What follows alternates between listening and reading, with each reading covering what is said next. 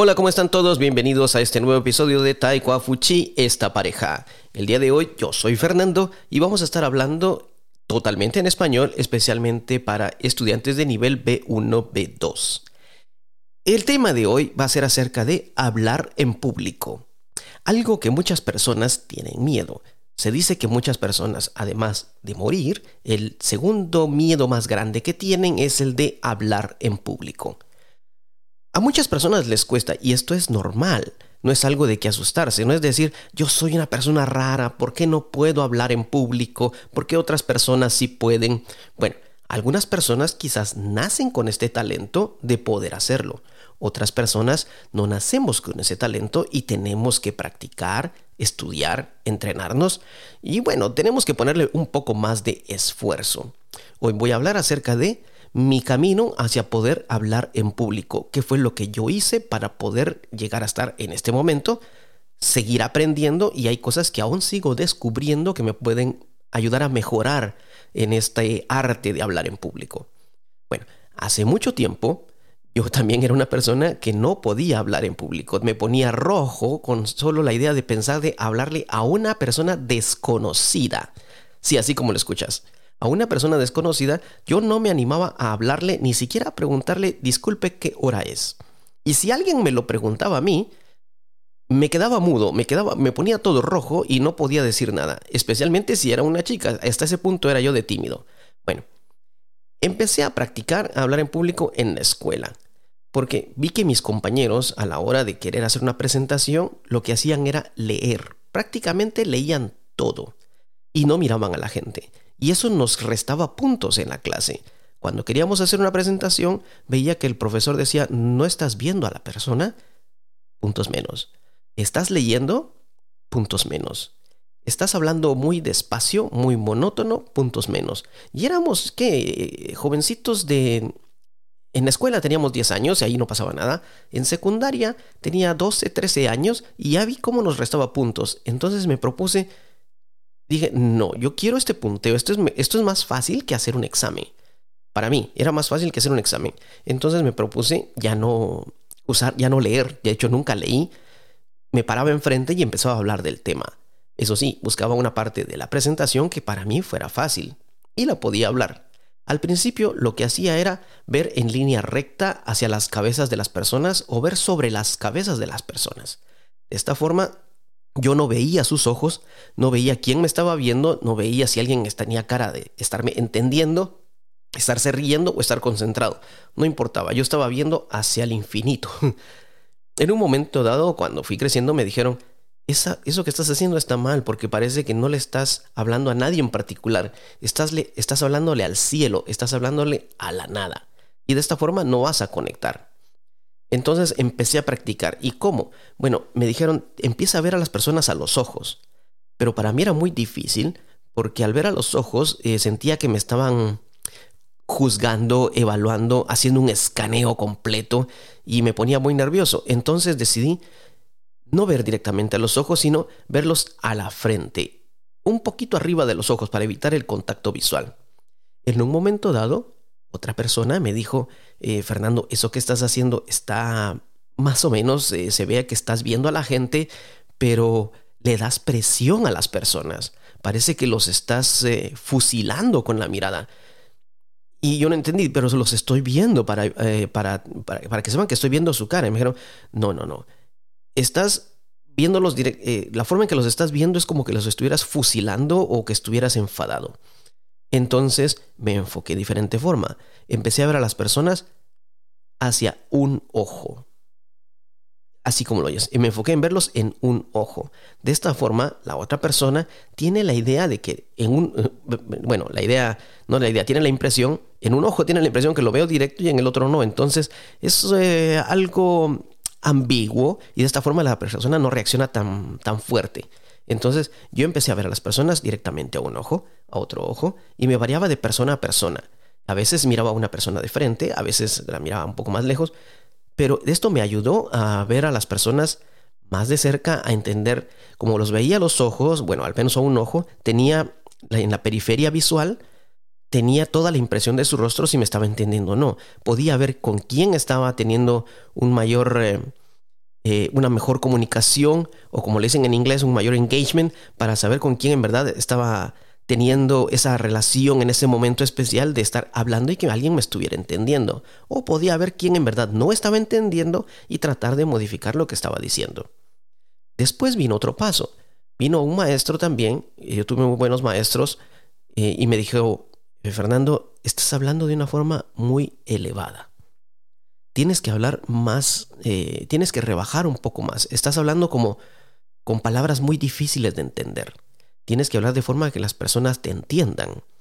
Y me puse a pensar, bueno, tiene razón. Normalmente se dice que los ingenieros hablan en un lenguaje de ingenieros que nadie más entiende. Y me puse a ver, los doctores hablan en un lenguaje de doctores que nadie más entiende. Utilizan un montón de palabras raras científicas, los ingenieros un montón de palabras técnicas, los maestros, incluso los maestros de idioma, y aquí me voy paso llevando algunos, hablan con palabras tan académicas, con términos tan raros que solo ellos entienden también.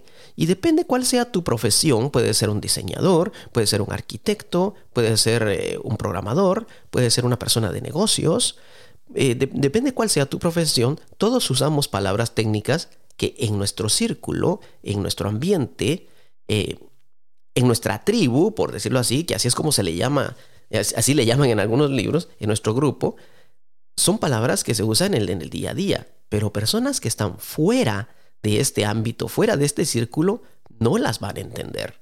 Entonces me dijeron, Fernando, habla de forma que todos te entiendan, trata de utilizar palabras sencillas. Y esto me lo dijeron cuando yo tenía alrededor de 20 o 22 años. Sí, a los 20 o 22 años ya un maestro me dijo, Fernando, estás hablando con palabras muy elevadas. Se nota que has estudiado, se nota que has leído, pero si quieres llevar ese mensaje a la persona normal que te va a escuchar, recuerda, ellos no han leído lo que tú has leído. Ellos no han estudiado lo que tú has estudiado. Están fuera de tu campo, están fuera de tu área. No son tontos, recuerda, no son tontos, simplemente su área es diferente a la tuya. Así que tampoco es decir que las personas son tontas por no entenderte, no. Recuerda, las personas que están en tu área te van a entender. Las personas que no pertenecen a otra área. Y si ellos te hablaran con términos con que ellos usan en su vida diaria, tú no les vas a entender. Entonces no es hacer a la gente tonta, es simplemente reconocer somos de diferente campo, de diferente área. Y hay que hablar un lenguaje común, un lenguaje normal, algo fácil de entender para todos. Entonces traté, empecé a tratar de rebajar mi nivel y desde entonces pues he tenido aquello de que cuando alguien habla con palabras elevadas ya lo veo, mm, este tiene que aprender a hablar un poco más como gente normal. Y me pasa lo mismo cada vez que escucho a cualquier persona, a un maestro, a un científico, a un matemático, incluso a alguien que estudia la Biblia. Los escucho hablar con palabras elevadas y demasiado técnicas que nadie va a entender. No lo sé si lo hacen por, a veces es por presumir que se sabe, según me dijeron, a veces lo, hacemos por presumir que sabemos, a veces lo hacemos porque en verdad nunca hemos pensado en comunicarnos como personas normales fuera de nuestra área o no entendemos que otras personas en verdad son de otra área. Bueno, esto me lo dijeron a mí hace 30 años. Y entonces trato siempre de explicar cosas, como decimos en, en algunos términos, con dibujitos, manzanitas y dinosaurios, para que las personas que no son de mi área puedan entender. Entonces, esta es la otra parte de hablar en público. El contacto visual, uno. Dos, el, el hablar con palabras normales que te pueden ayudar a que otras personas te entiendan. Tres, el nivel de voz. La voz es importante y es nuestra herramienta más fuerte cuando hablamos en público. La voz puede ser el medio que en verdad llegue a hacer esa conexión o lo que rechace a la otra persona. Si tenemos una voz Imagínate, si yo te empiezo a hablar de esta forma donde todo se habla a la misma velocidad, en el mismo tono, y no te cambio mi tono de voz, y durante cinco minutos estoy leyendo de esta forma, sin mantener ningún tono, sin mantener nada, no cambio de nada, se oye muy monótono, vamos. Entonces no se puede hablar de esta forma. Normalmente tenemos expresiones con la voz donde subimos el tono, hablamos mucho más rápido si es necesario, o hablamos más despacio incluso para hacer un énfasis. El tono de la voz, el manejo de la voz es importante para hablar en público. Tan importante es que muchas personas no necesitan incluso usar un PowerPoint para poder llevar, el mensaje o llevar, llevar esa enseñanza a las personas a quienes se dirigen. Te pongo el ejemplo más claro, la radio. La radio o incluso este podcast. El poder escuchar un podcast, el poder escuchar un programa de radio es sin ninguna ayuda visual, totalmente es audio y la persona conforme va hablando, tú lo vas entendiendo, te va captando, te va te va llegando el mensaje, te va envolviendo de tal forma que estás dentro de eso.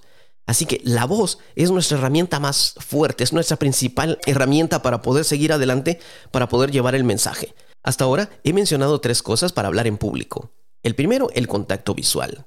El segundo, el hablar como seres humanos, el hablar en un lenguaje que todo mundo puede entender. Y el tercero, el manejo de tu voz. Si vas a estar haciendo una radio o eh, si vas a estar hablando en radio o en un podcast, pues entonces con estos más o menos estarías hecho. Pero si vas a estar frente a, a un público, en verdad, si vas a estar frente a las personas, tu lenguaje corporal es otra herramienta que te puede ayudar para lograr esa comunicación con las personas. Si tú eres nada más un poste, una silla, un mueble, es como que alguien solo pusiera una bocina y nada más. Y entonces esto solo es para escuchar, pero estás delante de las personas donde te están viendo. Entonces el lenguaje corporal, la forma en que te mueves, la forma en que gesticulas y, aclaro, ah, la forma en que mueves todo tu cuerpo o la forma en que tienes, eh, haces los gestos al hablar, eso se llama gesticular. La forma en que haces los gestos al hablar, los ademanes que haces, eso va a hacer que la gente te ponga más atención, porque aparte de la voz, tiene ese contacto visual donde te van a ver todo lo que haces. Y de aquí viene entonces que muchas personas aprendan a moverse en el escenario o si no se mueven, por lo menos mueven la parte de las manos, la cabeza, la cara, los ojos, la boca y los ves que gesticulan mucho. El lenguaje corporal también habla tanto o más que tus palabras y esto es algo que no podemos olvidar. Quedamos hasta aquí con cuatro puntos para hablar en público el contacto visual, el hablar en un lenguaje que todos entiendan, el manejo de la voz y cuarto, el lenguaje corporal. Me quedo hasta aquí con lo que es hablar en público. Recuerda, si este episodio te ha parecido interesante y lo quieres compartir con alguien, hazlo, nos agradaría mucho, danos cinco estrellas, déjanos un comentario si te ha parecido útil, si posiblemente has estudiado algo parecido, si hace falta algún tema, si hay algo más sobre lo que quieras hablar o lo que quieras escuchar, perdón.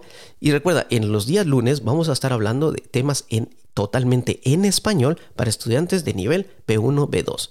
Visita nuestra página web, tenemos varios cursos que te pueden interesar para mejorar tu español, para prepararte para un examen o quién sabe, conoces a alguien que quiera estudiar español con nosotros. Eso ha sido todo por hoy. Feliz año nuevo. Yo soy Fernando. Adiós.